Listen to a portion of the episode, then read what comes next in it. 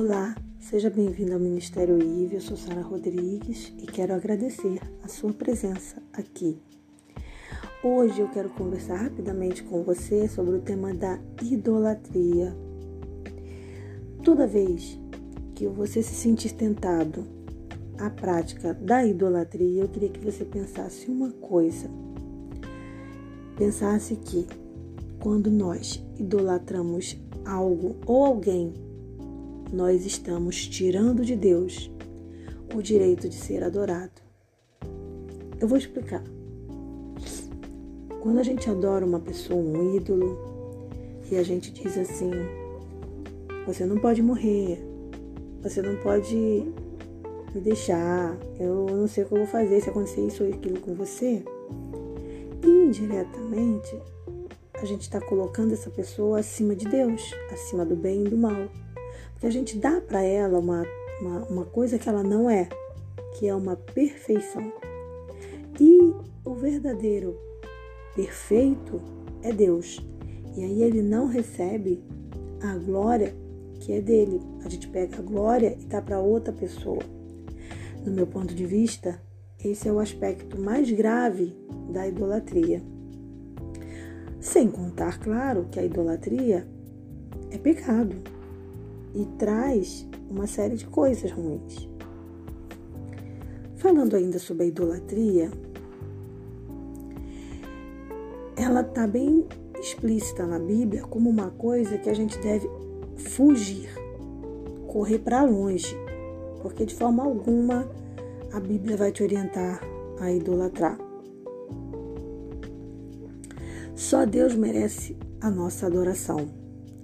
Como eu falei, quando a gente deixa de dar essa adoração para Deus e dá para uma outra pessoa, a gente está furtando a Deus. A adoração é dele, é para ele, e a gente tira isso dele.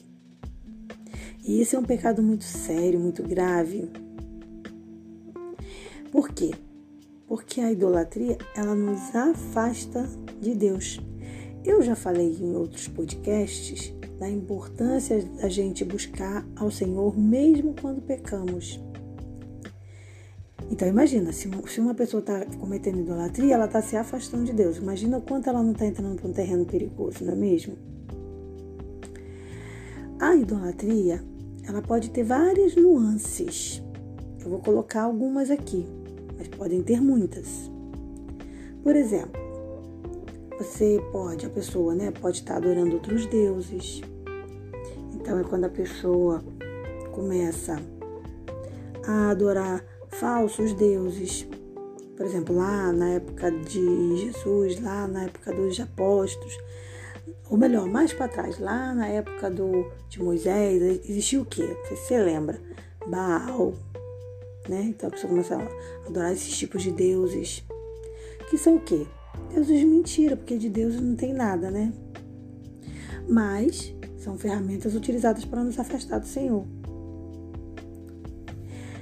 O povo de Israel, quando ele estava lá no Egito, ele, ele vivia escravo, né? E sair do Egito foi o quê? Foi uma libertação que Deus proporcionou. Quando a pessoa está vivendo uma idolatria, ela está vivendo uma espécie de escravidão, porque ela fica escrava daquilo ou daquele de quem, de quem ela está adorando, tá? Então, como que nós podemos nos livrar da idolatria? Abandonar a idolatria através da comunhão com Jesus.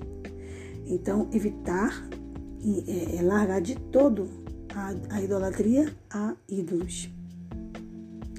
Também não devemos adorar pessoas ou nada, por exemplo, assim, uma árvore, um gato, uma pessoa, ah, um cantor. Ah, mas ele canta lindamente. Não, você, você tem que admirar, você pode admirar, você pode curtir a música, mas não adorar. A gente está falando aqui da adoração. Então, adorar criaturas é uma outra forma de adoração que deve ser evitada também tá? Então, então, mesmo se você for, ah, vou para a natureza, se você for para a natureza com o intuito de adorar a natureza, você também comete pecado. Você tem que ir para a natureza para adorar a Deus, tá?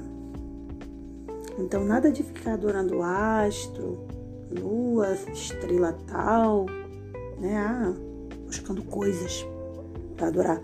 Esse, inclusive, foi um grande problema né, que a gente percebe do povo de Israel, porque eles ficavam buscando coisas tangíveis para adorar. Ah, tem que ser coisa palpável, tem que pegar, tem que ver. A gente não tem que, que ver para crer.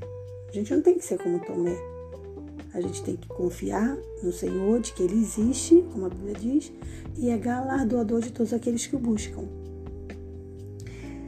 E eu acho que agora, na nossa época, o grande problema também da idolatria, que é a idolatria para pessoas, também é a idolatria para bens. Para bens, né? Então, dinheiro, bens que são perecíveis e as pessoas colocam ali todo o seu coração. Você já viu uma pessoa, por exemplo, assim, quando ela conquista um carro, parece que ela precisa ter uma necessidade, algumas, né, claro, tem uma necessidade muito grande de, de mostrar aquilo. Cuidado, isso pode ser idolatria. Então, obriga com qualquer pessoa que encosta no carro dela. Cuidado, isso é idolatria. Idolatrar dinheiro, idolatrar bens, também é uma forma de idolatria e é pecado. A pessoa gananciosa, a pessoa avarenta, isso é pecado, é idolatria. Hoje, muitas pessoas ficam falando de dinheiro, dinheiro, tudo bem, é importante você fazer uma reserva, você ter um, um futuro de reserva, de, de tranquilidade financeira. Não estou falando disso, tá? Isso aí é o certo. Mas quando você coloca o coração e idolatra, aí vira pecado. Aí já não pode, tá? Mas como é que eu evito então a idolatria?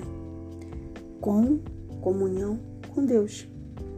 Com a comunhão com Deus. Claro que quando Jesus esteve ali com o jovem rico e disse para o jovem rico assim: Vai, vende tudo que tens e segue-me. Jesus não estava dizendo que todo rico tem que fazer isso. Jesus estava tratando ali, claro que está relatado na Bíblia para ficar como exemplo para a gente, mas Jesus está relatando ali um problema do jovem rico, porque ele era apegado aos bens. Então Jesus disse: Teu problema é os bens, vende. Porque em outra passagem Jesus falou: Se o teu olho te impede de entrar no céu, arranca ele. Claro que é simbólico, mas era isso que jovem, Jesus estava confirmando com o jovem rico: que, que o dinheiro ia levá-lo à perdição. Tanto que levou. A Bíblia diz que ele saiu embora triste, quer dizer, ele não se aproximou ainda mais de Jesus, ele abandonou a Cristo porque ele não quis ouvir o que Jesus tinha a dizer. Desculpa, eu estou gravando esse podcast duas horas da manhã, então eu estou com muito sono mas é o melhor horário para a gente conversar. Então, a minha dica para você é: busque ler a palavra de Deus, busque se aproximar cada vez mais de Jesus, porque só essa aproximação de Cristo que vai nos ajudar a vencer a idolatria e a evitar a idolatria. Então, que nossa confiança, esperança e, e, e adoração estejam todos voltados para o Senhor, para o Senhor Deus, Criador do céu e da terra e nosso Criador. Que Deus te abençoe, você pense com carinho sobre esse assunto e, se Deus quiser, que em breve a gente possa estar junto novamente para bater esse papo gostoso sobre a palavra de Deus. E eu espero você. Um forte abraço. Paz.